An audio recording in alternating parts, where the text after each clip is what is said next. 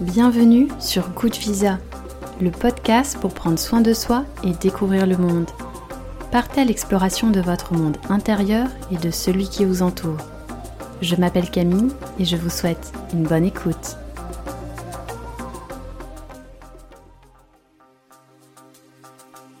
Pour ce quatrième épisode de de Visa, je reçois Anouk, thérapeute. Sans vraiment pouvoir l'expliquer, Anouk s'est toujours sentie appelée par le Pérou, son pays coup de cœur. Fascinée par ce pays et sa culture depuis le collège, elle réalise son rêve à 23 ans. Elle part au Pérou en sac à dos avec celui qui deviendra son mari. Entre la découverte du Machu Picchu, les voyages en troisième classe et les rencontres avec les locaux, Anouk nous partagera des anecdotes surprenantes. Après 25 ans dans la mode, Anouk décide en effet de se former en réflexologie plantaire en énergétique chinoise. Toujours attirée par les médecines douces, Anouk va nous en dire plus sur la réflexologie, où elle nous expliquera avec passion les bienfaits de cette technique de massage des pieds. Pour finir, Anouk partagera avec nous ses conseils pour prendre soin de soi au quotidien. Je ne vous en dis pas plus et je vous souhaite une bonne écoute. Bonjour à tous, bonjour à toutes, bonjour Anouk. Bonjour Camille. Bienvenue sur Good Visa. Merci. Merci d'avoir accepté mon, mon invitation. Est-ce que tu pourrais te présenter avec euh, tes, tes, propres mots Alors, je m'appelle Anouk, je suis thérapeute. Euh, je pratique la réflexologie plantaire en énergétique chinoise, le massage taoïste du ventre, qui est aussi appelé Tsang. Euh, je fais aussi du massage de libération des mémoires et je suis professeur de yoga Kundalini. Comment te dire que rien que de dire que je suis professeur, c'est déjà ouh, euh, on sent bien le petit syndrome de l'imposteur derrière. On en reparlera peut-être. Oui. Et est-ce que tu aurais un petit fun fact, une petite anecdote de un fait sur toi de que peut-être euh, des gens ne connaissent pas euh... Ne connaissent pas. Euh, alors. En fait, ça, c'est ma deuxième vie professionnellement, mm -hmm. puisque j'ai travaillé 25 ans dans la mode dans l'événementiel, mmh. la communication, la presse, donc rien à voir. Mmh. Et voilà, j'ai... Bon, il y a beaucoup de gens qui, qui, décident de changer de vie, mais moi, c'est vrai que voilà, c'est à 50 ans, un peu un virage. Donc c'est vrai, quand on... Parfois, on me dit, mais tu t'as fait quoi avant? Mmh. Et les gens disent, oh, ah oui Et c'est là où je me rends compte que finalement, j'ai un petit peu fait un grand saut. Mais c'est euh, moi dans ma vie de tous les jours, je m'en rends pas compte, mais euh, c'est le regard des autres en fait qui fait que euh, quand voilà on parle et ils posent des questions et ils disent mais quel a été le, chemin pour arriver de, la mode euh, où je suis un peu tombée par hasard, mais surtout l'événementiel, la communication, les réseaux sociaux, à thérapeute. Et en fait, quand moi je regarde mon parcours, je me rends compte que depuis que j'ai 11 ans, je me soigne avec euh, euh, l'acupuncture, l'homéopathie, l'ostéopathie, euh, toutes les médecines. Alors, il y a gros débat sur médecine parallèle, médecine douce, Mhm. médecine alternative. Bah, c'est les médecines qui existent depuis des milliers d'années, qui sont même plus vieilles que notre médecine allopathique. Donc moi, pour moi, c'est des médecines euh, al parallèles, alternatives, je sais pas exactement. Médecine douce, en tout cas. J'aime bien ce terme, moi. Médecine douce. J'adore cette introduction. tu as abordé déjà plein de sujets euh, oui. sur, euh, sur lesquels on va pouvoir rebondir. Et euh, j'aime bien quand même, quand j'introduis les invités, expliquer ben, d'où, pourquoi, comment. Donc nous, en fait, c'est quand même assez drôle parce qu'on s'est connus sur les réseaux sociaux, sur Instagram, avant de, se rencontrer. C'était par ben, les méditations sur Instagram de, Lily Barbery. Et vous entendrez sûrement en parler d'elle à nouveau. Et, on a fini par se rencontrer, mais en fait, on avait déjà tissé un lien très fort avant même de, de se rencontrer. Je me souviens que même pour mon anniversaire avec d'autres filles du yoga, vous m'aviez envoyé un cadeau et Dieu oui, sait à quel point. coincée chez toi avec le Covid. Je m'étais dit, elle va quand même pas fêter son anniversaire mais 30 toute seule. ans. Oui, t'es 30 ans oui. en plus. Oui, oui. Puis, non, mais c'est vrai que c'était, c'était une période vraiment particulière. Je sais oui. que beaucoup de gens l'ont. Ça a été très dur pour beaucoup de gens. Mhm. Moi, je l'ai plutôt bien vécu parce que j'ai eu la chance de. Voilà, on n'était quand même pas enfermés dans euh, 30 mètres carrés. On avait un petit peu de place, un petit accès à l'extérieur. Et puis, j'étais pas seule. Euh, j'étais avec ma famille et je sais qu'il y a des gens. C'est après, ces méditations, c'est après que je me suis rendu Mhm. compte comment ça avait soutenu les gens. Euh, moi, sur le moment, c'était voilà, c'était un, un, un, un grand feu d'artifice de joie, en Mhm. fait, ces retrouvailles, ces moments. Et euh, les rencontres virtuelles comme la tienne, alors, il y, en a- il y en a eu d'autres, mais c'était juste euh, incroyable. tout ce qui s'est tissé. Et la rencontre en vrai après, alors là... Euh, Ça, c'était incroyable. Et puis en plus, tu vois, pour... Je sais qu'il y a quand même pas mal de mes proches qui écoutent ce podcast et ils savent à quel point je fais une obsession avec mon anniversaire. Donc moi, c'était un des plus beaux cadeaux de se dire, bah voilà, des personnes que j'ai pas encore rencontrées qui, voilà, qui ont une attention comme ça, c'était assez magique et ça me fait même penser à, à d'autres amis qui sont euh, sur les réseaux pour, euh, bah, pour les livres, par exemple, je pense à Maureen euh, avec qui j'ai changé dans l'épisode 1, et aussi en fait des rencontres qui se font comme ça sur des passions avec des gens qu'on ne se serait jamais rencontrés sinon. Mm. C'est ça qui est, assez, qui est assez incroyable. Donc je suis ravie de te recevoir aujourd'hui. Donc on avait échangé un petit peu sur, euh, sur le podcast et d'ailleurs je te remercie parce que tu m'avais reboosté sur, euh, sur plein de choses par rapport à ce sujet donc euh, je suis d'autant plus honorée de te recevoir aujourd'hui. On avait échangé sur les pays et je t'avais demandé mais quel est ton pays coup de cœur? Et tu m'avais répondu le Pérou. je suis trop contente parce que je en toute franchise je ne connaissais franchise pardon je ne connaissais pas grand-chose au Pérou, donc je suis ravie qu'on parle de ce pays euh, ensemble. Est-ce que tu peux nous expliquer pourquoi le Pérou? Alors, euh, tu sais, quand tu es, euh, es, enfant, tu as toujours des livres au collège d'histoire-géographie Oui. Eh ben, moi, il y avait un livre, je sais plus quelle année, au collège, où il y avait la photo du Machu Picchu. Et en fait, ça m'a toujours fascinée, mais sans expliquer. Et quand j'ai fait mes études supérieures d'interprète, euh, en anglais, en espagnol. Il y avait une prof euh, passionnante sur toutes les civilisations euh, d'Amérique latine. Les Incas, les Mayas, enfin on a vraiment étudié toutes ces civilisations et moi c'était un de mes cours favoris, il était en espagnol, c'était passionnant. En fait, j'avais même pas besoin d'apprendre parce que c'était, j'étais tellement intéressée que je me documentais à côté. Enfin voilà, c'était vraiment. Euh, en plus de tes cours. Ah oui, c'était, oui, j'adorais. Ça m'intéressait toutes les civilisations, euh, toutes les Mayas, euh, les lignes Nazca, tout ça me passionnait. voilà, mais sans vraiment me l'expliquer. Et puis quand j'ai commencé à travailler, donc j'avais fini mes études, j'ai commencé à travailler. La première année, ça a été un peu compliqué et du coup, j'ai dit à la société dans laquelle j'étais Là, moi, euh, j'ai 23 ans, euh, j'en ai un petit peu ras-le-bol, donc euh, bah, je vais m'en aller. Et ils m'ont dit non, non, reste. Bon. J'ai dit bah, dans ces cas-là, je prends deux mois de vacances pour m'aérer. et donc, on est parti. Et moi, j'ai fait, entre guillemets, le voyage de mes rêves. Donc, je suis partie ben, au Pérou, et avec mon copain, qui est maintenant mon mari. Et euh, donc c'était un peu sa passe ou sa casse d'ailleurs avec lui parce qu'on n'avait pas beaucoup de sous, donc on est parti euh, sac au dos et euh, voilà notre plus gros budget c'était le billet d'avion, mais mm. sur place fallait pas trop qu'on dépense, donc voilà c'était plutôt on était plutôt en troisième classe que dans les trains de touristes climatisés. Et donc le, le, enfin, le but, un des gros highlights du voyage c'était justement d'aller voir le Machu Picchu. Et quand on est arrivé, alors c'est vrai que j'avais plein de connaissances. Euh, on est arrivé sur le site euh, très tôt. On a vu euh, le soleil se lever sur le Huayna. Donc là, je disais à mon copain pince-moi, pince-moi, j'ai l'impression de pas être là. Et après, on a fait une visite où en fait, je lui ai expliqué, bah, j'ai fait le guide quoi. Donc je lui ai expliqué tout le système d'irrigation, tout, comme si j'y avais vécu un peu quoi. Et sur le moment, euh, voilà, j'étais jeune, j'ai pas du tout réalisé, et maintenant, avec euh, les connaissances que j'ai, alors je sais que ça va peut-être paraître très bizarre à certaines personnes qui écoutent, mais je pense que oui, peut-être que j'y ai vécu, parce que mhm. c'était vraiment. Euh, Dans une autre vie, tu veux dire Oui. Mhm. Ah, là, on faisait ça comme ça, limite, voilà, je me souviens de. Et mon copain me disait Ah, bah dis donc, t'as super bien appris tes cours, donc. donc oui, voilà, parce que lui, il pensait que c'était des informations que tu tirais de, ton cours. Oui, alors certainement, j'avais, j'avais, il y avait beaucoup de choses, beaucoup de choses pardon, que, je, que je connaissais, j'avais lu, mais euh, je pense qu'il y avait des... Une autre dimension. Oui, oui, il y avait une autre dimension. Et une fois que j'y suis allée et que j'ai fait tout ce que j'avais à faire, donc on est vraiment allé dans des endroits, on est allé dans un désert où voilà, ils enterrent, il y avait des tombes. Euh, j'avais vraiment des points précis où aller. Euh, je voulais absolument aller voir les lignes Nazca, donc on a pris un petit avion euh, à l'époque parce que j'ai 50 ans et donc c'était il, y a au moins 25 ans. Donc il y avait déjà le sentier lumineux, donc c'était oui, il y avait le, sentier, lumineux. Qu'est-ce que c'est? C'était une organisation un peu terroriste. Enfin, voilà. Ah ouais Oui, oui c'était pas terrible. Donc après, ils ont été démantelés, mais un peu mm. comme les FARC, tu vois, euh, à l'heure actuelle. Euh, donc ils, il détroussait les touristes. Enfin, c'était voilà, un peu une guérilla, euh, voilà.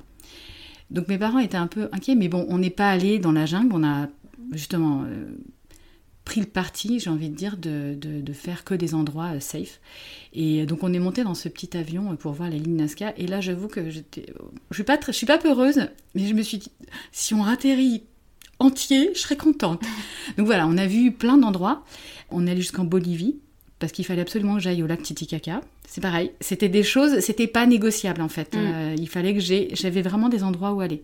Et une fois que j'ai vu tout ça, bah, ce pays est toujours avec moi, mais il y a quelque chose de réalisé. Donc euh, là, le, prochain pays serait plutôt ou le Bhoutan ou euh, la Mongolie. On va voir. Mais bon, en tout cas, le Pérou, c'était vraiment un pays. C'était même pas coup de cœur, c'était un appel en fait. C'était vraiment, vraiment important d'y aller pour moi. C'est fou parce que j'avais exactement cette phrase en tête et tu viens de me dire. C'est fou que tu aies été appelé comme ça et c'est encore plus incroyable de se dire euh, t'as pu le faire. Ça doit être un sentiment euh, incroyable de se dire j'ai ressenti cet appel, je l'ai suivi et waouh. Je comprends quand tu dis euh, que tu disais à ton mari, mais pense-moi, est-ce que c'est. Ah oui, oui, quand on était là-haut, c'était voir le soleil se lever alors maintenant, je sais que c'est très réglementé, mais bon, nous à l'époque, euh, voilà, on était, euh, on pouvait y aller euh, tous les deux. Je crois que maintenant ils limitent parce que je pense qu'il y a trop de monde. Et nous, on avait la chance de voilà d'être d'être arrivés très tôt et c'était magnifique. C'était vraiment un, souvenir qui restera gravé toute ma vie en fait, vraiment. Et justement, quand tu es parti au Pérou, est-ce que toi tu, tu es à l'aise en espagnol? Parce que des, petites recherches que j'ai faites. Donc euh, voilà, l'espagnol c'est la langue, euh, la langue maternelle de près de 80% de la population là-bas. Après il y a les langues autochtones, il y a le quechua, il y a l'aymara. Comment toi tu, as fait par rapport à, cette différence linguistique on va dire? Alors en fait moi j'ai fait des études d'interprète. Donc j'étais trilingue en anglais, en espagnol, et c'est vrai que quand on y allait, je venais juste d'être diplômée, donc comment te dire que euh, je parlais très très bien. Voilà, j'ai beaucoup perdu, mais bon. Euh, et donc, euh, pour moi, aller au Pérou, c'était pas, c'était pas un souci parce que je parlais espagnol et donc tout allait bien se passer. En revanche, ce que j'avais pas prévu, c'était que comme on n'avait pas de sous et qu'on voyageait en troisième classe, en fait, on voyageait avec les Indiens. Les Indiens ne parlent pas spécialement espagnol volontairement, l'espagnol de, de Castellano, d'Espagne en fait. Mhm. Ils parlent le quechua que moi je ne comprends pas. Et donc, quand on est arrivé dans les trains et on avait des voyages de 12, 13 heures, 15 heures, oui, c'était assez Aussi long. On a, on a pris beaucoup le train. On a vu des paysages magnifiques, mais on a pris beaucoup le train euh, parce que c'était pas cher et voilà, et c'était aussi une façon de visiter le pays. Donc, on était en troisième classe avec euh, bah, les, les, les, dire les grosses indiennes, c'est pas c'est pas politiquement correct, mais c'est vrai qu'avec toutes leurs robes et leurs jupes et leurs gros baluchons là, avec leurs draps colorés. Imposantes, Oui, les imposantes, avec leurs petits chapeaux noirs. Euh, ben nous, on avait payé nos billets, sauf que euh, elle nous voyait des blancs qui parlent espagnol, donc pour elle, ben, on était les conquistadors. Incroyable. Ouais, et moi je pensais pas que des centaines d'années après, en fait, il y aurait encore ça. Et donc, eh ben, elle commençait à nous mettre les ballots euh, sur nous. Et là, j'ai dit, j'ai dit, à moi, j'ai dit à Pierre, ça va pas être possible. On a 15 heures de train. Si on peut pas avoir notre place, euh, donc moi j'ai commencé à leur dire bah, en espagnol, alors excusez-moi, mais là le sac, ça va pas être possible, il va falloir le mettre autre part. Parce qu'elle posait tes ah bah, elle nous écrasait, elle nous écrasait quoi. Je veux dire, c'était hmm. quand même, c'était genre, euh, vous n'êtes pas à votre place, allez dans le, dans le, truc des touristes quoi. Donc elles me répondent en quechua, et là je leur dis bah non, moi je comprends pas, faut me parler en espagnol. Et donc elles consentent à me parler en espagnol. Elle me dit mais tu viens d'où? Je dis ben je viens de Paris, je suis française. Et alors là, tout à coup, tout s'est libéré. C'est pas vrai. Bah si, parce que je venais pas d'Espagne, donc j'étais pas ah. héritière. Et là, on a passé un voyage, je m'en souviens, mais tu peux savoir, encore, comme si c'était hier, à toutes les gares où on s'arrêtait. Pourtant, ils n'ont pas beaucoup d'argent. Hein. Ils nous achetaient les spécialités locales qui étaient vendues par la fenêtre. Pas vrai. Donc des trucs dans des feuilles de banane. Ah, il faut goûter ça, c'est super bon. Et moi, je, me disais, mais attendez, on va payer parce que je voulais pas, tu vois.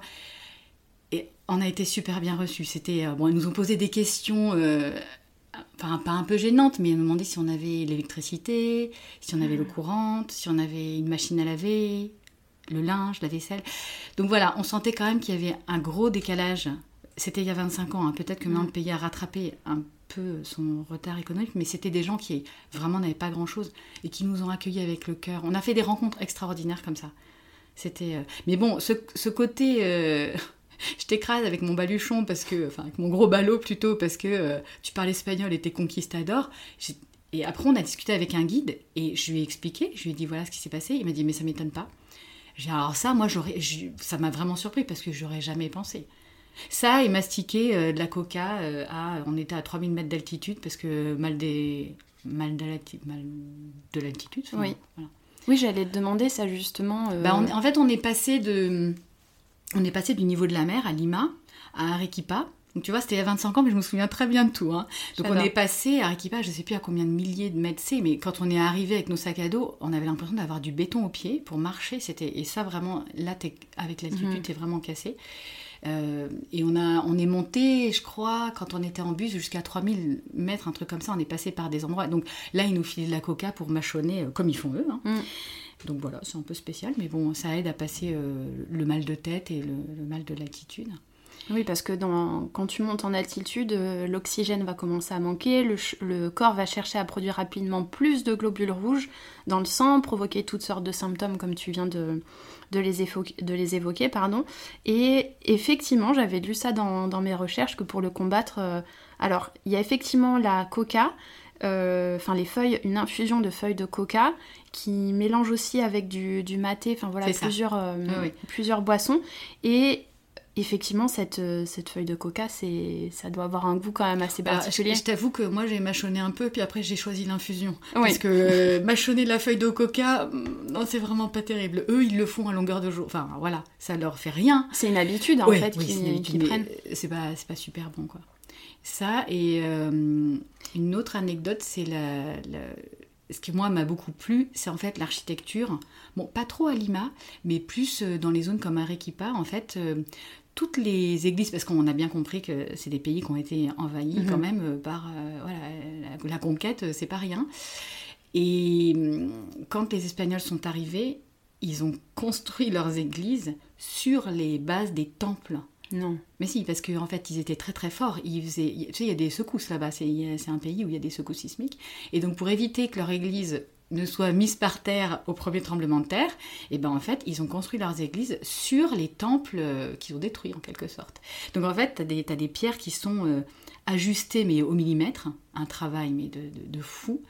Et dessus, c'est des églises. Mais la base, c'est les, les, temples euh, ben, mayas, incas, ou, voilà, de, l'époque de, la civilisation pré-colombine. Et j'avais lu ça justement sur le Machu Picchu, que la, façon dont ça a été construit, je, bah, avant de faire ces recherches, pardon, je ne savais pas qu'il y avait des, que c'était aussi sensible au tremblement sismique. Et effectivement, dès l'époque, euh, quand ils ont construit le Machu Picchu, c'était mais rien ne bougeait. Oui, non, mais c'est des, ce sont des civilisations euh, extraordinaires. Bon, il y avait aussi euh, des côtés un peu un peu dur, comme euh, ils faisaient des sacrifices humains, des choses comme ça. Mm. Mais sinon, c'était une civilisation qui avait atteint un niveau de développement extraordinaire. De toute façon, les chercheurs n'ont pas encore compris pourquoi ils avaient... Enfin, pourquoi S'ils sont été décimés parce que, euh, ben, effectivement, les, les, Blancs, euh, en arrivant, ont apporté des maladies où ils n'étaient mm. pas habitués. Et puis, je pense qu'il y, a eu, voilà, il y a eu tout un système qui était fondé sur... des castes, etc. Donc voilà, ça a périclité. Mais ils avaient quand même des connaissances extraordinaires. Vraiment. Et moi, c'était ça qui me, qui me. Enfin, les lignes Nazca, ils n'arrivent toujours pas à, trouver comment ils les ont fait. Parce qu'à l'époque, euh, ils n'avaient pas vraiment d'avion, de ballon dirigeable. Et les lignes, c'est sur des kilomètres et des kilomètres. Donc, tu, tu peux ne les mm. voir bien que d'avion. Mais au sol, comment ils ont fait pour tracer des lignes comme ça. Enfin voilà, on comprend bien que je suis passionnée par tous ces... Mais j'adore, c'est le but d'avoir des, invités aussi qui sont, euh, qui sont passionnés par ça. Et justement, euh, quelque chose que je voulais mentionner aussi, c'est dans mes recherches, j'ai vu qu'au Pérou, c'est là où il y avait le plus de chamans au monde. Donc tu vois, tu parlais de, ces sacrifices euh, et ainsi de suite. Et j'aurais pensé en fait à l'Inde, mais l'Inde vient en deuxième position par rapport aux au chamans. Et j'ai lu qu'il y avait des des séries d'offrandes à la, à la Pachamama, à la, à la terre-mère, où certaines communautés continuent à, à faire perdurer ces, ces rites, euh, enfin, ce rite ancestral. ces rites ancestraux, oui, voilà, merci. Mais tu vois, quand on est allé sur le lac Titicaca, euh, on était avec un petit bateau, et en fait, pour repartir, bah, le bateau était en panne. Donc on a attendu quelques heures, hein, parce qu'il cherchait la panne, il faut réparer, il n'y a pas d'autre solution. Et, moi j'étais à côté, je regardais, ça m'intéressait beaucoup. Et tout à coup, je le vois qui marmonne un truc. Bon, je sais plus ce qu'il disait, mais il mâchonne, hein, il met des feuilles de coca, tac tac. Donc c'était une offrande au, dieu ou à je sais pas à quelle divinité pour repartir et il ferme le moteur et hop, on est reparti. Et donc j'ai trouvé ça. Mais tout, tout en fait est, euh, sacré. Enfin, ils sont très, oui, la Pachamama pour eux c'est vraiment quelque chose. Ils rendent hommage à la terre. Et alors, je sais pas comment c'est maintenant, mais en tout cas, il y a vraiment un lien euh, avec euh, bah, les éléments. Donc euh, le soleil, c'est une divinité, la lune, et ils rendent hommage. Et oui, non, c'est très, très spirituel. Alors oui, c'est pas, c'est pas Dieu, c'est pas la religion catholique, mais en revanche, ils, ont, ils sont très spirituels et ils respectent la nature. Enfin, ils respectent voilà la, terre, la terre mère, Pachamama. complètement. Et effectivement, tu me parlais des montagnes euh, tout à l'heure. C'est assez impressionnant de voir qu'en fait, au, Pérou, ben, il y a la montagne qui va représenter 32% du, euh, du territoire. Il y a aussi la côte, il y a aussi la forêt. Et j'ai vu que cette diversité, c'était assez incroyable parce qu'il y a 28 grands climats, en fait, au Pérou. Et hum, est-ce que ça, vous l'avez vécu dans, dans, votre voyage? Parce qu'apparemment, il y a plus de 90 microclimats. Il y a ça nulle part ailleurs dans, oui. dans le monde. Oui, oui, parce que euh, quand tu arrives à Lima, c'est plutôt... Bah, nous, on a été en juillet-août, hein. euh, c'était plutôt salé, enfin tu as un climat modéré. Quand tu vas en montagne, ben tout de suite euh, il peut faire très froid. Et quand on est allé à Cusco, euh, qui est donc dans le centre, après on est allé de Cusco, on est allé à Puno, qui est une petite ville au bord du lac Titicaca avant de partir bah, justement sur les îles qui sont au milieu du lac Titicaca. Et là, on a cru mourir de froid. Pourtant, on était équipés. Mais ah oui, il faisait un froid. on n'arrivait pas à se réchauffer. C'était, c'était... Donc, on a acheté des couvertures, on, était... on a acheté des trucs en enfin, des, des bonnets en alpaga, etc. Il faisait un froid extrême. Donc oui, quand tu parles de, de microclimat, oui. Et nous, on avait choisi de ne pas aller dans la jungle parce qu'il faut encore un équipement spécifique. et aussi des vaccins, la fièvre jaune, enfin Mm. voilà, des, choses assez. Le palu, je crois aussi. Euh, et on voulait pas faire tout ça, donc on a, on a sélectionné. Mais euh, oui, il y a, y a, y a des, franchement des, des climats euh, différents. Ouais. Mm. Et par rapport à tout ce qui est biodiversité, tu vois, tu parlais d'alpaga, est-ce que vous avez croisé les, les alpacas Alors, écoute, on a vu des troupeaux, etc. Et moi, j'avais dit, quand même, il faudra qu'on fasse une photo avec un lama. Et en fait, on est arrivé à la fin du voyage et j'avais pas vraiment vu de lama ou de enfin je les avais vus mais de loin donc tu vois j'allais pas m'approcher et on, on, avait visité un, site de temple tout près de Lima parce qu'on allait repartir. Et là, en redescendant, on croit, on tombe dans un troupeau de lamas. J'ai dit non mais là c'est pas possible, on fait la photo. Donc je m'approchais mais pas trop parce que j'avais déjà vu des lamas cracher sur des gens. Et c'est pas une légende. Oui, ça peut être méchant. Ça crache et ça sent pas bon. Donc, tu veux, je me suis juste mis un peu comme ça, clic-clac, on a fait la photo, on a fait les touristes. Mais non, non, les lamas, c'était, c'était assez drôle. Oh, ça, c'est vrai que c'est quelque chose que bah, j'adore. Euh, les... ça fait très, très enfant de dire ça, mais j'adore les animaux et c'est vrai que je me dis ça doit être incroyable de, les voir. Et d'ailleurs, il y a trois quarts des, de cette espèce qui se trouve au Pérou. Et est-ce que vous avez aperçu le condor des Andes? C'est le plus grand, le plus, pardon, le plus grand oiseau, oiseau terrestre volant et c'est d'ailleurs un des symboles du, du Pérou. il peut faire jusqu'à 3,5 mètres. c'est super impressionnant. Donc vous en avez vu oui, beaucoup Oui, on a, on a vu. Bah, on est allé à un endroit où il y en a, parce que c'était dans une vallée, donc on les a vus voler. Et c'est vrai que c'est, euh, oui, c'est grand. C'est très très grand. Moi, j'aime pas trop trop les mhm. oiseaux, donc je t'avoue que je suis pas allée trop près parce que bon, voilà, ils donnaient à manger, c'était un peu un peu pour tourisme, mais bon, euh, c'est impressionnant. Euh, si tu parlais de biodiversité, euh, moi j'adore les marchés. Donc dès qu'il y a un marché quelque part, je, mhm. je vais fouiner, même si là on se faisait, voilà, on allait quand même ou chez l'habitant ou dans des hôtels, des auberges. Et moi, ce qui m'a surpris, c'est toutes les sortes de pommes de terre qu'il y avait. Je voulais te demander si justement c'était une euh, légende ou pas, parce ah que j'ai vu ça dans. incroyable, incroyable. Donc tout est étalé par terre là sur leur tissu, et il y en a, mais je, ne sais pas combien. Alors des petites, des grosses, des différentes couleurs, des formes. Enfin, j'avais trouvé ça euh, formidable, vraiment. Euh, incroyable. je suis ravie que tu confirmes cette, information parce que c'était un peu ma, petite information rigolote que bah voilà, j'ai découvert que la pomme de terre était originaire du, du Pérou à ton avis, il y a combien de variétés de pommes de terre là-bas? Ah, Je sais pas, c'est beaucoup. Plus de 3000. Ah je savais même pas que c'était euh, possible. J'aurais jamais dit 3000, c'est énorme. Oui, oui, ça Et même le maïs aussi, apparemment, euh, j'ai vu des photos de maïs violet. Est-ce que vous avez vu ça? Écoute, non. Euh, moi, je me souviens surtout des, des, pommes de terre, mais bon, c'était il y a 25 ans, je le redis. mais non, c'était c'est un voyage vraiment qui reste dans mon cœur. Mmh. Et justement, je suis ravie que tu abordes ce terme avec de la nourriture parce que je l'ai dit à chaque épisode, j'adore qu'on parle de nourriture de pays. Je trouve que ça, ça parle tellement en fait par rapport à la culture, par rapport au, pays. Et moi, quand on parle de nourriture péruvienne, je pense au ceviche.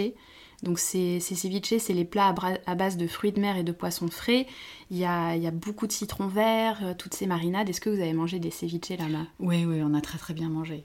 Ouais, et alors, euh, ben, le truc, c'est que tu manges pour, euh, pour rien en fait. Mm. C'est vraiment très peu cher. Après, je répète, euh, on n'avait pas beaucoup de sous, donc on est vraiment allé dans les endroits, on mangeait avec les locaux.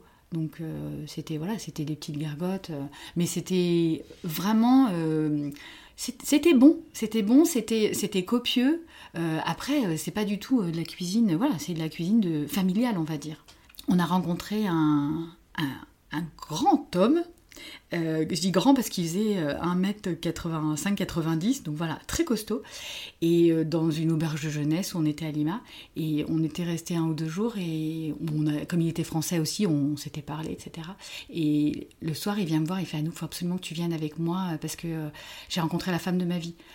Alors je lui dis ah bon? Et là, je, regarde Pierre, je lui dis, bon, et qu'est-ce que tu veux que je fasse? Ben moi, je parle pas assez bien espagnol et il faut que tu viennes, il faut que tu lui expliques bon, d'accord. Donc on est parti avec lui, elle était serveuse dans un restaurant.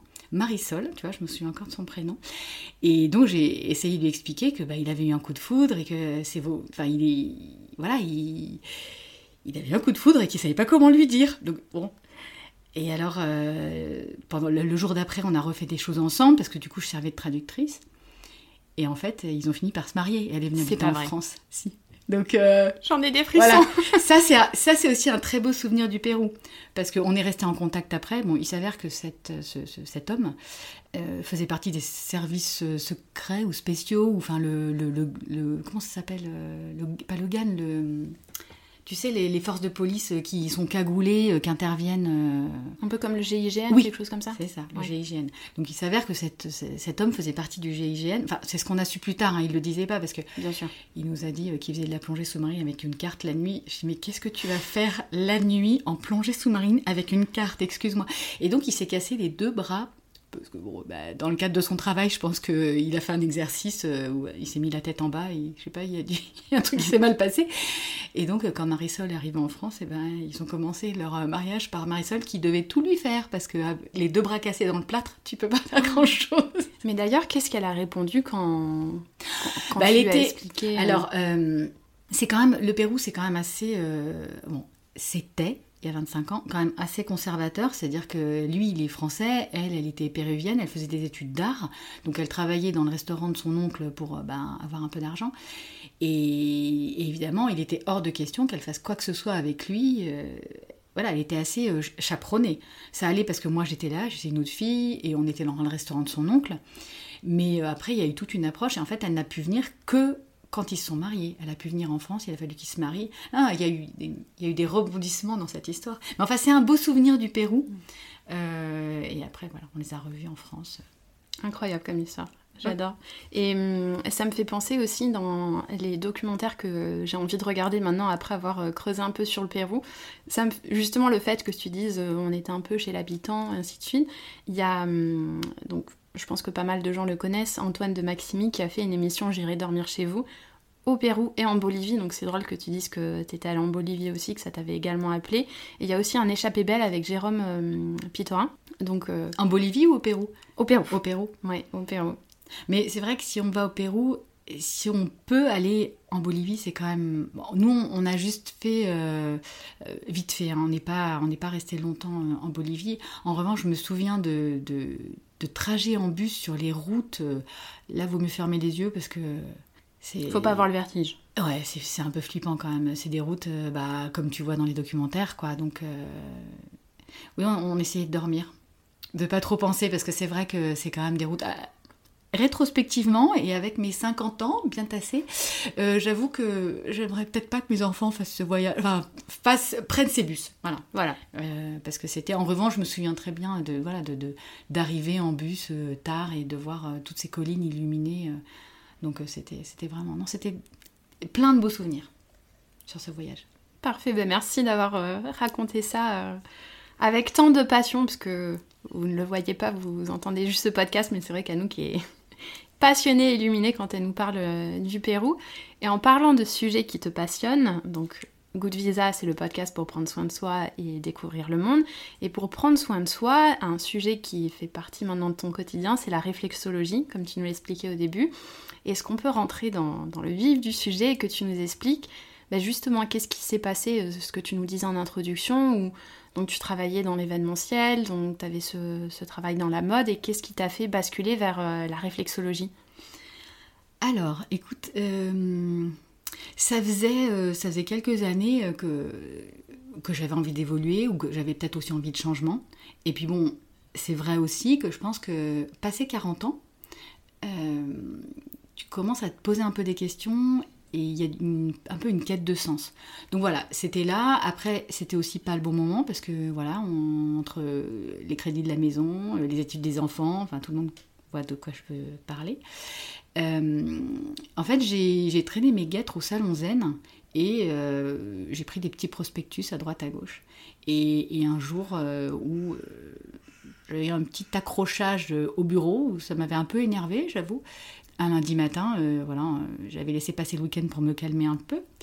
Et le lundi matin, sur mon quai de gare, je vois que je suis pas trop calmée, donc je mets un peu les mains dans les poches et je, je tombe sur un petit flyer que j'avais pris au Salon Zen. Et je me dis, ah oui, formation réflexologie plantaire en énergétique chinoise, parce que c'est voilà, ça c'est aussi le côté qui m'intéresse beaucoup.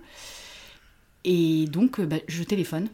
J'étais avec mon téléphone, mon portable sur le quai de la gare. Et donc, cette personne qui m'a formée, Aline Lecomte, et qui a, qui a l'école EPRP à Paris, euh, répond tout de suite. Ce qui, quand on collait Aline, c'est rare parce qu'en fait, elle fait tellement de trucs qu'en général, tu laisses un message sur sa messagerie. Et là, elle répond direct. Et je dis voilà, euh, j'aimerais bien avoir des renseignements, mais moi, il me faudrait que ça, il faudrait que ça soit la formation sur le week-end parce que je travaille. Elle me dit ben oui, ça commence vendredi, il reste une place. Incroyable. ok, c'est pour moi. Et donc, euh, j'ai fait une formation sur un an. Alors, au début, c'était vraiment, euh, vraiment une bulle d'air pour moi. La bulle d'Anouk, ouais, bon. Euh, c'était une bulle d'air, c'était un moment où j'apprenais des choses parce que dans mon métier, c'est pas que j'apprenais plus rien, mais un peu quand même. C'est-à-dire que je tournais un peu en rond, je connaissais très bien ce que j'avais à faire. Donc là, c'était, bah, j'apprenais. En revanche, j'ai appris, c'était une bonne formation où tu revois tous les systèmes, le système glandulaire. Alors, euh, tous ces systèmes que tu as fait en sciences nat au collège, tu veux, c'était un peu des souvenirs lointains. Donc, il a fallu se remettre à étudier. Et quand à cet âge-là, eh ben, c'est là que tu t'aperçois que tu n'apprends pas comme à 20 ans. Donc, mais c'était super. C'était pour moi, c'était un vrai. Bon, euh, fallait être motivé parce que parce que euh, moi j'habitais dans une banlieue parisienne plutôt à l'ouest et la formation était à l'est, ça veut dire que je mettais beaucoup de temps. Tu traversais Paris en fait Oui, oui non, j'étais, je me levais euh, à 5h30, 6h, enfin oui, oui, non, non, mais j'étais, en fait c'était pas un problème parce que j'étais tellement passionnée que voilà. Et, et après, ben, Covid, confinement, enfin voilà, tout le monde connaît ça par cœur. Et bam, j'ai décidé de, de, de, de switcher, on va dire. Et de te lancer à 100% dans, dans, cette activité-là, oui, du coup. exactement. Donc j'ai, après, j'ai fait d'autres formations parce que j'ai rencontré d'autres gens. Donc le massage voilà, taoïste du ventre. Euh, j'ai fait une formation avec quelqu'un aussi, c'est pareil, parce que j'ai, essayé avec lui et je me suis dit, c'est génial ce massage. Euh, et à un moment donné, je me suis dit, est-ce que je me disperse pas? Et en réfléchissant, en fait, euh, pareil, la formation de yoga Kundalini, tu vois, je me disperse pas parce qu'en fait, même si que ce soit l'Inde, que ce soit euh, la Chine, etc., c'est des mots différents, on parle toujours de la même chose. On parle toujours d'une énergie qui part de sous le nombril. Et alors, euh, oui, euh, les Chinois vont l'appeler d'une certaine façon, les Indiens d'une autre, mais en fait, c'est toujours, la même chose. Donc, ils se retrouvent en fait sur les bases. Donc voilà. Donc, tout ça est complémentaire et je m'éclate. C'est fantastique, c'est ce que je souhaite à, tout le monde. Et peut-être euh, repréciser un peu la réflexologie, parce que je l'ai même vu euh, dans ma vie de tous les jours quand je racontais à certaines copines que j'étais partie faire de la réflexologie. certaines qui me regardaient avec de grands yeux en me disant mais qu'est-ce que c'est? Donc bah, la réflexologie, la décidément. La réflexologie, ça consiste à activer bah, des zones réflexes en les massant au bout du doigt afin de soulager des douleurs euh, à distance, rééquilibrer diverses fonctions vitales. Et dans le cas de la réflexologie plantaire, donc c'est ces fameuses zones situées au, niveau des pieds, et elle repose sur le fait que chaque organe, partie du corps ou fonction euh, physiologique correspond à une zone ou un point euh, donc sur les pieds. Mmh. Et comment toi tu, parce que ça c'est un peu la, définition basique, comment toi tu expliquerais la réflexologie? Eh ben, figure-toi que c'est pas facile de l'expliquer. En revanche, ça marche. Euh, écoute, euh, c'est quand même une technique qui a pratiquement 3000 ans. Euh, donc ça date pas d'hier. Je pense que les Chinois, ils, sont pour beaucoup, ils ont beaucoup fait d'études, mais il y a aussi, on retrouve aussi des traces de, début de réflexologie euh, en Égypte, en Inde. Donc c'est pas, voilà, il n'y a pas que la Chine. Et je pense que ça passe beaucoup par les méridiens. Euh, alors la science s'intéresse parce que moi j'ai traduit des études euh, oui, alors le problème c'est que ça coûte très cher, donc euh, voilà, il n'y a pas beaucoup d'études, mais on est quand même en train d'essayer de faire. La Fédération française de réflexologie plantaire, au niveau européen, euh, essaie de, faire des études pour, pour prouver scientifiquement, j'ai envie de dire, les effets de la réflexologie, parce que c'est pas une vue de l'esprit, ça marche vraiment. Et les scientifiques sont tout le temps en train de découvrir des choses, et là, a priori, ils sont en train de découvrir que les fascias, un grand rôle. Les fascias, c'est ce réseau euh, de, de, filaments, de tout petits. C'est comme quand tu achètes un rôti chez le boucher et qu'il est entouré d'une espèce de barde un peu blanche. Bah, c'est un peu ça, les fascias. Donc, ce réseau de, de, nerfs entoure, en fait, chaque muscle, chaque organe, chaque, euh, chaque os.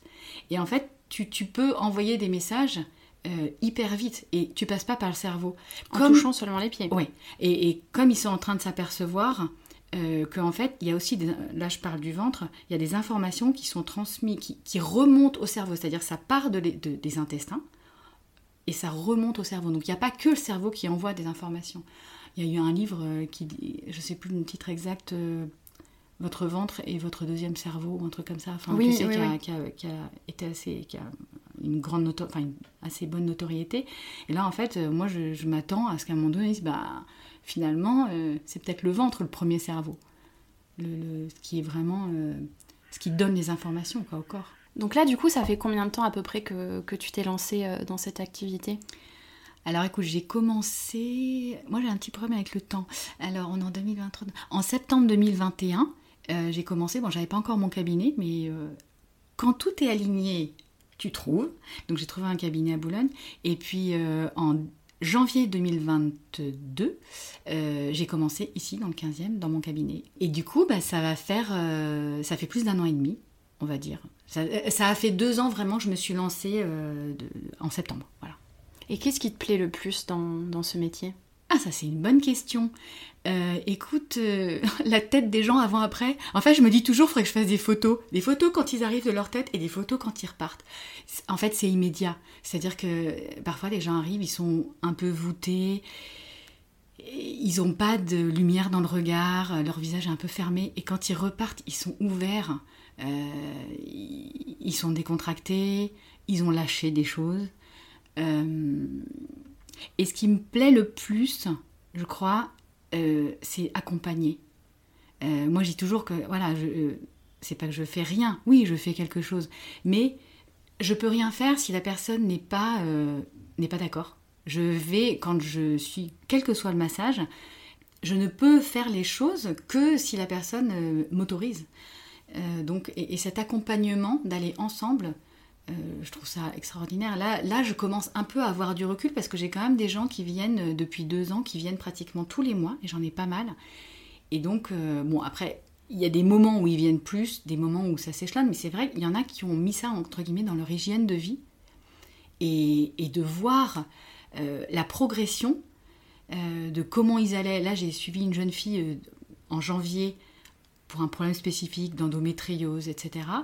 Et comme je me suis formée à l'endométriose, je, lui ai proposé de lui faire un prix particulier parce qu'elle était encore étudiante, mais en revanche, qu'elle s'engage à venir minimum une fois par mois. Bon, il s'avère qu'elle est venue deux fois par mois depuis janvier, et là, euh, après les vacances, on a fait une sorte de petit point, mais c'est extraordinaire, sur les crises justement euh, de, mal de ventre avant euh, les règles, etc.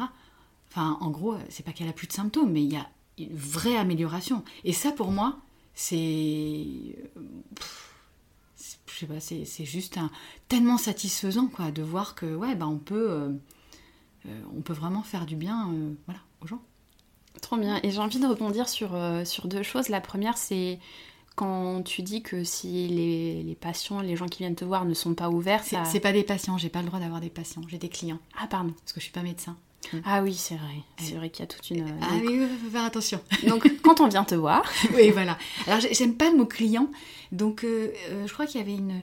Euh, Déborah, à qui j'échange, elle fait des, elle, mm, des consultants, je crois. Un truc comme ça. J'essaye de trouver, j'ai pas encore trouvé. Hein. Si vous avez des idées, je prends. Parce que client, ça me plaît pas. Patient, je peux pas. Mais ouais, peut-être consultant ou je sais pas. Enfin, en tout cas, l'idée, c'est vraiment les gens qui viennent, j'essaye toujours de leur en fait, tu es responsable de ta propre santé. Donc euh, c'est pas de venir me voir en me disant euh, sauvez-moi, moi je suis pas, je sauve personne. Euh. Non, je sauve personne. donc c'est prends ta santé en main. si vraiment tu veux, tu veux aller mieux, ben ok, moi je, vais aider, accompagner. Mais si à côté tu fais n'importe quoi, ben voilà. Donc c'est vraiment, pour moi, c'est redonner le pouvoir à la personne sur d'améliorer sa santé en fait. Parce que oui, il y a des médecins, évidemment que si on a une, une appendicite euh, ou un cancer, on, se soigne. J'ai jamais dit de pas de pas aller voir le médecin du tout.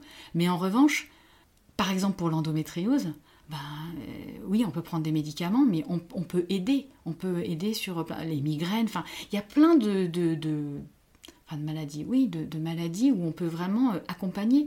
Je masse une personne qui a un cancer et qui fait de la chimio.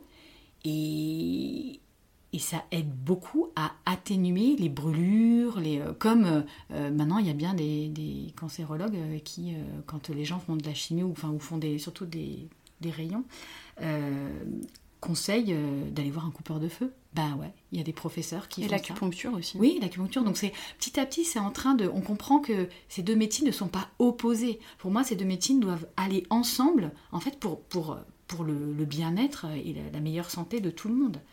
C'est pas euh, les médecines douces vont pas euh, tuer euh, la médecine traditionnelle. Donc y a une, je trouve qu'il y a une, une, attaque assez forte.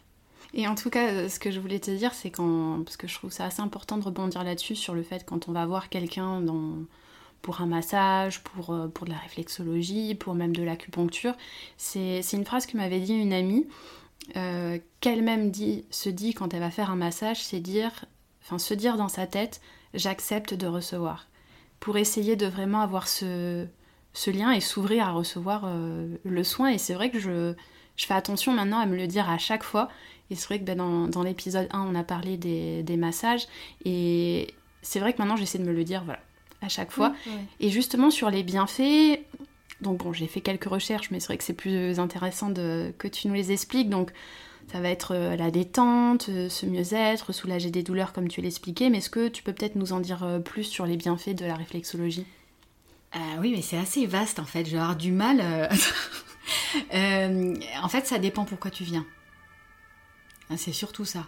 C'est alors parfois c'est surprenant parce que les gens me disent voilà j'ai ci j'ai ça et moi je vais rebondir sur autre chose parce qu'en fait, euh, si tu as mal à la tête, euh, ben c'est peut-être parce que tu as un problème au foie, il est trop chargé. Euh. Et moi, je fonctionne en médecine traditionnelle chinoise. Donc, je vais toujours aller voir les organes. Et c'est les, en fait, il y a ce que la personne, on fait une sorte d'anamnèse, ça s'appelle une anamnèse, c'est-à-dire que le premier rendez-vous, moi je demande un peu à la personne pourquoi elle vient et, et quel est son passif, on va dire. Mais en fait, je n'y passe pas trop de temps parce que euh, quand la personne est sur la table et que je la masse, souvent je m'aperçois qu'elle a oublié de me dire des choses. J'ai l'exemple d'une personne d'un certain âge, elle devait avoir, je sais pas, 65 ans, un peu plus, entre 65 et 70, euh, à qui on avait enlevé les ovaires et l'utérus, qui a complètement oublié de me le dire parce que pour elle c'était enfin, c'était pas récent, donc voilà, c'était oublié. Sauf que moi, quand je suis passée sur la zone ovaire utérus, j'ai eu les mains qui se sont mis à, à pulser, on va dire. Et donc après la séance, je lui ai dit, mais euh, votre sphère, euh, voilà, euh, gynéco, tout va bien? Parce que j'ai quand même eu une très grosse sensation sur le main. Elle fait, ah non, mais j'ai plus d'ovaire, plus d'utérus. Je dis, ah ben voilà. donc, tu vois, c'est pour ça que maintenant... Tout s'explique. Hein. Voilà. Je, et ce que je voulais dire aussi, c'est quand c'est très c'est très juste ce que tu dis d'autoriser, mais en fait de pas remettre son pouvoir. C'est-à-dire que la personne est toujours décisionnaire. Quand on me demande, moi, à la fin de la séance, bon, quand est-ce qu'il faut que je revienne? Je dis, mais moi, il faut rien du tout. En fait, vous, faites comme vous, vous le sentez. Si ça vous a fait du bien et que vous sentez que voilà, vous, avez envie de revenir ou besoin, revenez. Mais il faut laisser infuser la séance. Et je suis un peu... Euh, pas contre le consumérisme, mais je trouve que maintenant on essaye beaucoup de choses. Et euh, je crois que tout à l'heure on va parler de ce que je fais moi pour, euh, pour mon bien-être. Et, je trouve que c'est important de pas. Alors on peut tester des choses, mais après de pas papillonner, de pas euh, faire une séance de ci, une séance de ça. Tout mélanger en fait. Voilà, on, peut si ça convient, mais je trouve que ces médecines, c'est pas faire une séance qui va tout résoudre. C'est ça qu'il faut, il faut se dire. Je sais que dans nos sociétés, euh, quand on a mal à la tête, bah, on prend un médicament, un quart d'heure après, on n'a plus rien. Et en fait, en médecine chinoise, on se dit oui, mais en fait, on va tout faire pour que tu n'aies pas mal à la tête, pour éviter d'avoir mal à la tête. Donc on va toujours revenir à l'équilibre du corps. On va, en fait, on va induire l'homéostasie. L'homéostasie, c'est la capacité du corps à se réguler lui-même. Donc euh, c'est voilà, c'est le but de toutes ces techniques. En Chine, les Chinois vont voir le médecin quand ils vont bien pour, ah oui, pour, garder. Voilà, exactement. C'est toute la différence de, philosophie entre la médecine euh, euh, traditionnelle chinoise et la médecine allopathique occidentale. C'est-à-dire que en Occident, on attend d'être malade pour aller voir le médecin. En Chine, on va voir le médecin pour rester en bonne santé. Et si on tombe malade, c'est-à-dire que le, médecin a échoué à te garder en bonne santé. Et donc là, eh ben, tu ne le payes pas. Parce que du coup, euh, c'est à lui de. oui. Et c'est intéressant que tu dis ça parce que. Alors, oui, il y a effectivement l'Occident où on, est. On est en train de le devenir un peu plus dans se prévenir euh, plutôt que guérir. Mais tu vois, ayant vécu aux États-Unis pendant plusieurs années, j'ai observé que là-bas, on est énormément là-dessus aussi parce qu'en fait, euh, déjà, juste par rapport au constat qu'en fait euh, tous les soins médicaux coûtent une fortune aux États-Unis. Donc rien que pour ça, ils vont vraiment être plus sur le prévenir que guérir. Mais c'est vrai qu'en Asie, c'est comme ça aussi. Après, est-ce que par exemple, quelqu'un qui n'a pas forcément de... Si on suit cette logique en fait de, des Chinois qui vont... Enfin des Asiatiques qui vont voir le médecin quand tout va bien, on pourrait recommander à quelqu'un de tester la réflexologie même si... Euh, il n'y a pas de problème particulier de santé? Bien sûr, tu peux venir pour de la détente. Et puis, euh, ce qui est bien, c'est. Enfin, ce qui est bien. Euh, ce qui est dans la logique en fait de cette médecine, c'est de consulter. Alors, c'est pas obligatoirement de la réflexologie, hein, ça peut être de l'acupuncture. En fait, pour te mettre à la saison, pour mettre ton corps en harmonie avec la saison. C'est ça aussi, c'est que euh, on est en train de comprendre en Occident que quand on change de saison, en fait, le corps doit s'adapter. Comme euh, quand tu vas rentrer euh, dans l'hiver, bah, tu vas changer ta façon de manger, euh, il va faire plus froid, donc bah, tu vas t'habiller différemment. En fait, c'est comme la nature. En, la nature, en hiver, elle hiberne. Bah, nous, c'est ce qu'on devrait faire. On est juste des animaux, on devrait hiberner, se reposer, pour pouvoir se, préparer au printemps. C'est exactement ce qu'on fait pas. Mm. On est comme des fous, on travaille, etc. On reste, respecte pas en fait le rythme de notre corps. Et le but justement bah, de, toute la médecine chinoise, c'est de rester en accord et en harmonie avec les saisons. Donc le, il faut quand, quand est-ce qu'il faut venir? Bah, Le minimum, c'est à chaque changement de saison. Et justement, c'est vrai que aujourd'hui, je suis venue te voir et j'en ai profité pour euh, enfin euh, avoir une séance avec toi. Et c'est vrai que là, j'ai ressenti un, bien-être juste absolu à, la fin de la séance. Je suis venue sans attente, sans te dire bah, j'ai mal ci, j'ai mal là. On a, bah, comme tu le dis, on a très peu échangé juste avant, et c'est vrai que là, je suis ressortie, j'ai l'impression de marcher sur des nuages. C'est incroyable et hum, j'avais déjà testé la réflexologie auparavant et comme tu le disais, c'est vrai que j'ai testé ça sur le long terme pour m'aider avec euh, des migraines à l'époque et, c'est incroyable de voir que chaque séance est différente aussi. Un petit point aussi par rapport à l'expérience que j'ai de la réflexologie, et tu, me corrigeras si jamais euh, je me trompe, mais c'est vrai que la première fois que j'ai fait de la réflexologie, je m'attendais à un massage de pied tout doux, tout confort, mais c'est vrai que c'est pas toujours confort réflexologie. Alors non, euh, c'est pas un massage de spa, c'est pas c'est pas des guilis, hein. Euh, c'est vraiment un soin.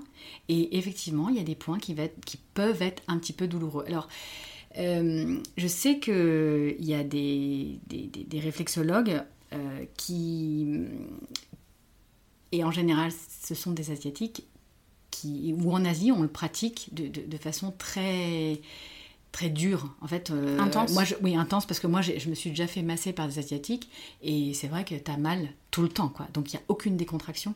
Euh, moi c'est pas le but. Je trouve que enfin dans ma dans ma pratique euh, et je trouve que nous occidentaux on n'a pas du tout la même façon de gérer la douleur. Et donc le, le but moi c'est quand même évidemment que je vais aller travailler. S'il y a des points qui ont besoin d'être stimulés je vais aller les chercher je vais pas les laisser. Euh, voilà, je veux repartir en, guillemets et, être satisfaite de ce que j'ai fait. Mais le, le but c'est pas d'avoir mal en permanence, parce que après ton cerveau va ancrer la douleur et tu vas dire ah oui attends la séance de réflexologie une sorte de petite tu vois de crispation. C'est pas le but. Le but c'est que ton cerveau ancre. Ok, oui il y a des moments où ben je sens, je sens que voilà le point travail, mais en, on va chercher la douleur qui fait du bien. Voilà.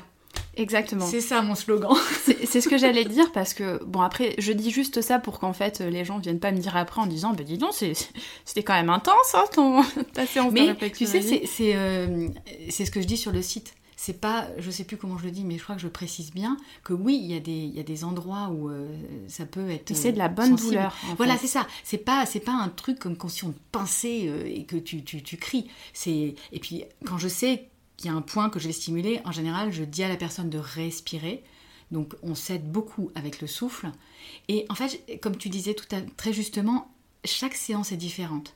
Euh, il y a des gens qui viennent la première séance, ils repartent, ils me disent oh, Ah bah dis donc, je m'attendais pas à ça, tous les points étaient douloureux. Je dis Oui, il y avait, c'est vrai. Il y avait du travail. Il y avait, il y avait un peu de boulot. Mais euh, les séances d'après, je pense particulièrement à une personne euh, est revenue la deuxième fois. Donc elle est quand même revenue, tu vois, donc ça lui a quand même fait du bien. Elle m'a dit ah, Mais ça n'a rien à voir avec la première fois. Je dis Mais oui, chaque séance est différente. Donc on ne peut pas dire qu'il y a une séance qui va être euh, euh, pareille que l'autre. Donc, euh, enfin, quand même, c'est pour, c'est pour du bien-être. Enfin, c'est pour ah, oui. mieux, tu vois. C'est-à-dire que donc, là, dans la séance, il y a eu effectivement quelques points. Et d'ailleurs, c'est intéressant ce que tu disais tout à l'heure quand tu expliquais que les gens relâchaient certaines choses. Il y a un moment, tu as travaillé une zone qui, où je sentais ça pinçait un petit peu, mais voilà, je respirais, je savais que j'étais bien accompagnée. Et hum, à un moment, c'est parti. Donc je sais pas ce qui était attaché euh, dessus. L'idée c'est pas d'aller chercher, ok, qu'est-ce qui était rattaché à ce point. Mais voilà, le fait est qu'à la fin de la séance, je me suis sentie mais tellement soulagée de voilà marcher sur un nuage. Donc euh, bien évidemment, je mettrai tes coordonnées euh, pour parce que je ne peux que te recommander. C'était juste incroyable. Et puis j'ai senti que voilà, y a, ça allait même au-delà en fait de la réflexologie. Il y a, comme tu disais, cette énergie mm. qui, qui circule et c'était juste incroyable. Moi, c'est pour ça que j'ai choisi cette formation, c'est qu'il y a vraiment un côté énergétique. Euh, on n'est pas juste sur euh, j'appuie, hop, je masse. Il y a vraiment, je travaille vraiment en énergétique et c'est ce qui me plaît. Donc euh, c'est ce que les gens sentent en fait. Ce qui est drôle, c'est que j'ai massé quand même des gens. Quand euh, j'ai fait ma formation, je devais avoir des cobayes. Et donc j'ai massé des gens qui, qui n'avaient, qui connaissaient pas du tout. C'était même des, collègues de travail. et il y en a une, je me souviens, qui arrivait en me disant Je te préviens, j'y crois pas. Je dis, bah, ça tombe bien parce que je te demande pas d'y croire. Et moi non plus, j'y crois pas. Donc, et elle, elle, sentait des choses. Elle me disait Mais qu'est-ce que tu es en train de faire? Je sens. Je sens c'est chaud jusque dans ma tête, là, tu vois, ça monte. Je dis oui, tout va bien, l'énergie circule. Donc Tu vois, comme quoi, même les gens qui sont comme saint Thomas, qui croient que ce qu'ils voient, et eh ben. oui, voilà, même les plus cartésiens d'entre nous pourraient voir que.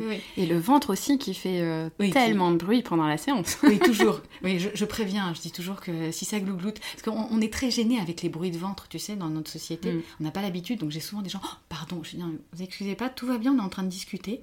Laissez-le s'exprimer. On ne laisse pas assez les organes s'exprimer, en fait. Donc, euh, et le corps a plein de choses à dire. Donc non, c'est passionnant. Je je sais pas si on l'entend, mais moi ça me passionne en tout cas. ça s'entend, ça s'entend. Et merci d'avoir évoqué ça. Et hum, on arrive à la fin de ce podcast et je voulais te demander quand même, qu'est-ce que toi tu fais pour prendre soin de toi? Parce que voilà, qu'est-ce que c'est le bien-être pour toi? Mais qu'est-ce que qu'est-ce que fait Anouk euh, pour prendre soin d'elle? Alors, qu'est-ce qu'Anouk fait? Euh, T'as compris Oui, j'ai compris la question. Euh, bah écoute, je fais ce que je dis aux personnes qui viennent de faire. parce que ça me paraît important en fait de d'incarner ce que je dis, sinon euh, il n'y a plus aucune. Enfin, c'est moi c'est ça l'intégrité l'authenticité. Donc euh, très régulièrement, en fait j'ai des piliers, c'est-à-dire que déjà je me soigne euh, par homéopathie, mais ça, comme je me soigne depuis mes 11 ans, j'ai un médecin homéopathe, mais je le consulte plus trop parce qu'en fait je sais assez bien maintenant ce que je dois prendre. J'utilise beaucoup les huiles essentielles parce que j'ai été formée. Donc, euh, et puis, je trouve que c'est un, c'est très puissant. Alors, il faut bien mettre des bémols. On ne prend pas des huiles essentielles comme ça n'importe comment.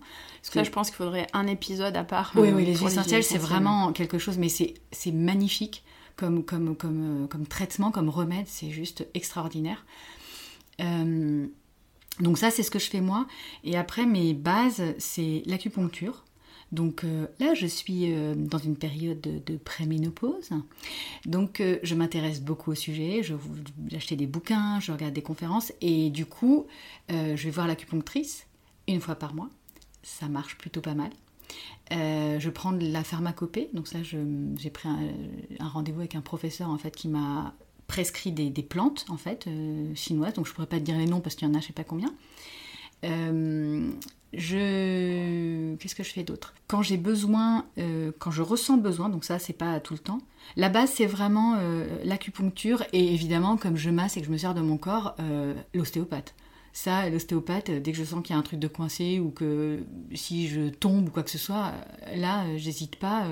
ça, voilà, pour délier le corps. Et puis, je suis très attentive justement à mon corps, c'est mon outil de travail, donc j'en prends soin. et puis, après, il y a l'hygiène de vie. Donc euh, bah, c'est vrai que je... là j'ai bu une bière la dernière fois, j'étais complètement complètement pompette. Je me suis dit ah ouais une bière, enfin je bois tellement plus que bah mon corps et en fait je sens que ça convient pas à mon corps. Euh, tu t'écoutes. Oui voilà. Donc euh, j'ai bu une bière parce que bah, il n'y avait pas grand chose d'autre et puis c'était un, un, geste social on va dire. Il y a l'hygiène de vie et, et le mouvement. Euh, je sais plus, tu as fait un podcast, euh, je crois que c'était le deuxième où il parlait, du, du mouvement. Le mouvement, c'est hyper important. Là, cet été, j'ai un peu eu du mal parce que j'ai eu des vacances en famille et j'ai pas pu vraiment pratiquer. Mais euh, je suis comme toi, moi je fais du yoga Kundalini et ça fait vraiment partie de mon hygiène de vie. Donc euh, je peux peut-être pas pratiquer une heure et demie tous les jours, parfois j'ai pas le temps, mais en revanche, au lever, il y a obligatoirement un moment où euh, bah, je peux faire une respiration, je peux faire une méditation, je peux chanter, je peux faire une salutation au soleil, enfin voilà, quelque chose pour me poser, démarrer ma journée. Je fais de la cohérence cardiaque très régulièrement, j'essaye minimum deux fois par jour, au lever, au coucher. C'est ce que je conseille à beaucoup de gens, donc euh, je pense que pour parler des bienfaits de quelque chose, euh, il n'y a que l'expérience. Bien sûr. Voilà. Donc, Et c'est pour ça aussi, avec le podcast, que j'aspire à ce que ça donne des outils en fait aux gens pour qu'ils prennent soin d'eux. Donc c'est vrai que là, il faudrait presque faire un épisode euh, sur les huiles essentielles, sur l'ostéopathie, sur euh, l'homéopathie, sur euh, l'acupuncture. Et c'est vrai que c'est des clés fantastiques pour prendre soin de soi. Et il y a aussi, tu me le disais en, off aussi, qu'en tant que thérapeute, c'est important aussi pour toi, comme tu le disais, de, de, prendre soin de toi parce que tu vas être amené à prendre soin d'autres personnes. Et, et ça, justement, est-ce que tu as T'as des, des, soignants qui viennent te voir euh, pour prendre soin d'eux aussi et faire. Oui, euh, j'ai pas mal de j'ai pas mal de thérapeutes qui viennent. Bien sûr, c'est important, c'est important de pouvoir. Euh, après voilà, j'ai moi j'ai travaillé sur moi, j'ai fait une psychothérapie. voilà, tout le monde a des casseroles, hein, faut pas se leurrer, des secrets de famille, des trucs, des voilà. du transgénérationnel. Mais je pense que justement, quand, quand tu veux prendre soin des autres, il faut avoir déjà travaillé sur toi. Donc, moi, je me sens hyper bien. En fait, je me sens. On parle d'ikigai au Japon, qui est juste ta, enfin, ta raison d'être, ta, ta mission de vie. moi, je me sens complètement alignée et complètement à ma place. Donc je souhaite juste, tu vois, quand je dis j'accompagne les gens, je souhaite juste accompagner les gens vers cet état. C'est vraiment ça pour moi. J'adore. J'arrête pas de dire j'adore dans ce podcast, en même temps, c'est juste, je suis tellement euh, ravie quand j'entends les, réponses des invités, c'est super. Et pour terminer, est-ce que tu pourrais partager avec nous ton coup de cœur du moment? Donc, comme j'ai expliqué à chaque fois, ça peut être euh, un livre, un film, euh, je sais pas, même peut-être un resto ou une activité que tu as repris. Qu'est-ce, que, qu'est-ce qui te vient en tête? Alors, euh, c'est vrai que là, j'ai repris euh, le yoga euh, bien, bien depuis la rentrée, parce que maintenant, je donne des cours. Donc, ça, c'était quelque chose d'important, tu vois, d'introduire, parce que je suis très contente dans ce que je fais, mais il me manquait la dimension de groupe. Qui est, qui important pour moi. Donc les cours de yoga, même si je n'ai pas 10 000 élèves, eh ben, ça, ça, ça, prend cette, ça apporte cette notion de groupe et de collectif qui était super important pour moi. Et eh ben, je t'ai apporté des livres. Corinne Sombrin, ça, je les ai dévorés, à tel point je voulais. Euh, journal. faire sa formation. Bah, c'est le journal d'une apprentie chamane, c'est le premier, mais bon, après, ça va jusqu'à la diagonale de la joie. Voilà, il y a. Elle a, moi, tout son parcours m'intéresse. Je trouve génial la façon qu'elle a de, de. Je trouve fantastique qu'elle arrive à faire rentrer des, des méthodes qui paraissent archaïques, parce que c'est la transe, dans le, avec le côté scientifique en fait. Elle arrive à marier le scientifique et le la transe chamanique qui, tu mm. vois, tu, tu dis qu'est-ce que qu'est-ce qu'il arrive à cette personne. Et en fait, c'est ça, je trouve ça extraordinaire. Elle, amène en fait les scientifiques à s'intéresser à un, phénomène euh, tribal, on va dire. tu vois, donc, euh, donc ça, voilà, ça, j'avais bien envie d'essayer sa formation, mais elle la réserve que euh, à des gens qui sont dans le milieu médical, donc c'est pas pour moi. Euh, il y encore, faut jamais dire jamais. oui, oui, oui, peut-être qu'elle va ouvrir. Il y a un livre dont j'aimerais bien parler, c'est le docteur Christophe Forêt, ça s'appelle Maintenant ou jamais. La vie commence après 40 ans, et ça, quand je l'ai lu, alors je, je, regarde régulièrement, il y a plein d'explications sur ce qu'on appelle la crise de vie, mais qui n'est pas spécialement à 40 ans, hein, ça peut très bien euh, arriver euh, à 30 ans. Je trouve que ça, explique plein de choses parce que euh, on se dit toujours oui, mais euh, la crise de sens, etc., euh, c'est parce qu'on est dans des sociétés euh, riches et on peut se le permettre. Ben, en fait, oui. Oui, c'est vrai que ben, on n'a pas à, se battre pour manger ou survivre. Donc du coup, ben, on peut passer à autre chose parce qu'on est autorisé. Donc moi, ça m'a décomplexé sur plein de choses et je l'aime beaucoup ce livre. Je trouve que vraiment, il est il est bien. J'ai voilà, beaucoup aimé. Et voilà, le dernier livre, après j'arrête, quand je parlais de secret de famille, euh, je trouve que c'est quelque chose euh, dans mes séances qui ressurgit régulièrement parce que c'est aussi le transgénérationnel. Les gens sont parfois pas au courant et c'est vrai que moi je ressens des choses quand je masse, donc je dis des choses qui peuvent parfois un peu perturber les gens, mais bon, du coup, ça permet de faire du nettoyage. Il y a un livre que j'ai bien aimé, ça s'appelle J'ai mal à mes ancêtres, la psychogénéalogie aujourd'hui. C'est pas un livre euh, récent, mais c'est vraiment un livre euh, qui m'avait bien plu. Et toi alors, t'as un coup de cœur que tu veux nous partager? Et juste avant, pour rebondir, c'est vrai que le transgénérationnel, c'est un, sujet qui me passionne et j'espère que je pourrais faire un, sujet là-dessus. Et en attendant, je vous recommande un épisode euh, du podcast de Lily Barbery, euh, Pleine Présence, avec Galit Atlas, où, elle parle de tout ça et c'est vrai que c'est... Ça me passionne, c'est vraiment un sujet fantastique.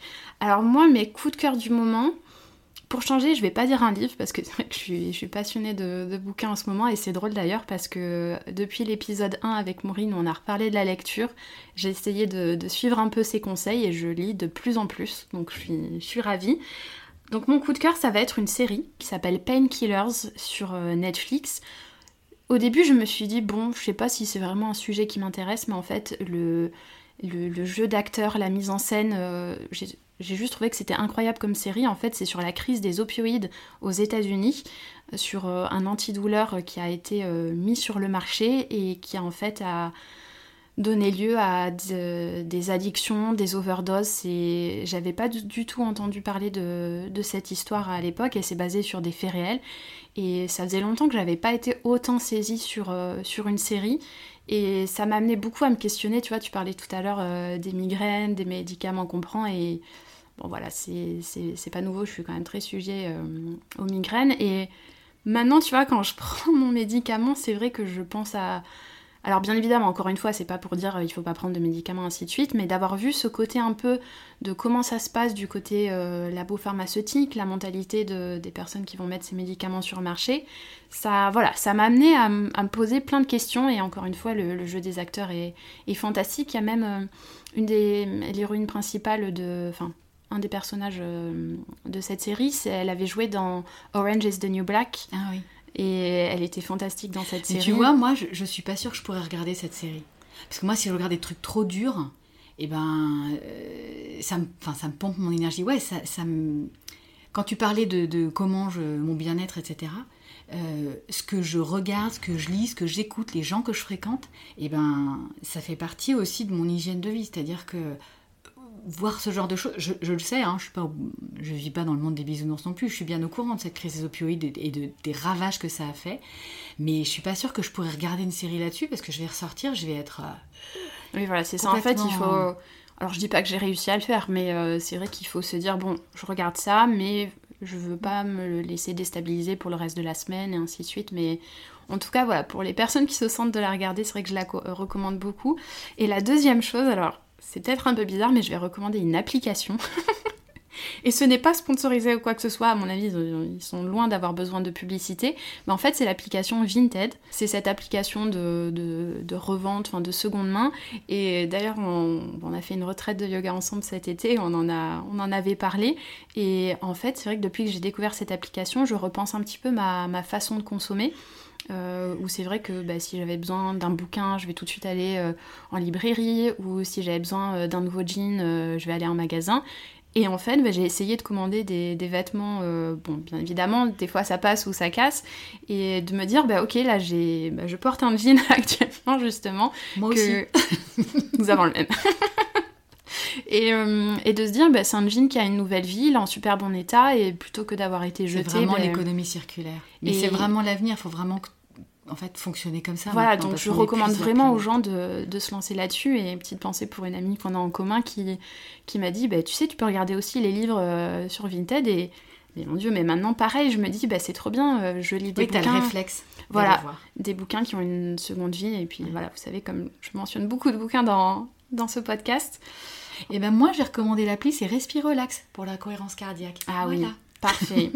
c'est vrai que la cohérence cardiaque, j'avais Bon, je veux pas trop m'éparpiller parce qu'on arrive à la fin du podcast, mais c'est un réflexe que j'ai euh, arrêté de prendre et que je devrais reprendre parce que mm. ça, ça change énormément.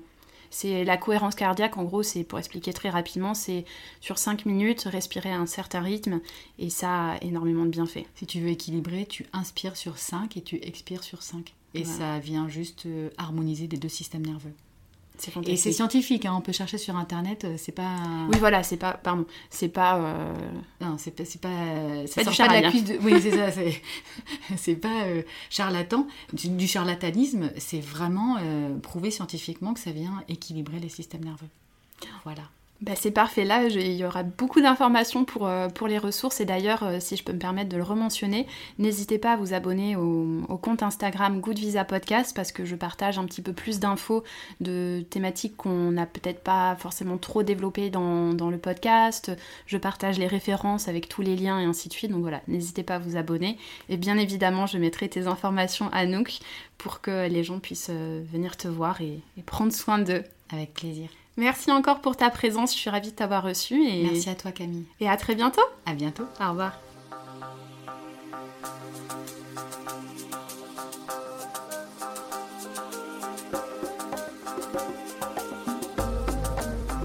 Merci à vous. Merci pour votre écoute. J'espère que cet épisode vous a plu et qu'il vous a permis de vous évader, de voyager, avec des pistes et des idées pour prendre soin de vous. N'hésitez pas à évaluer ce podcast et à le partager. À bientôt.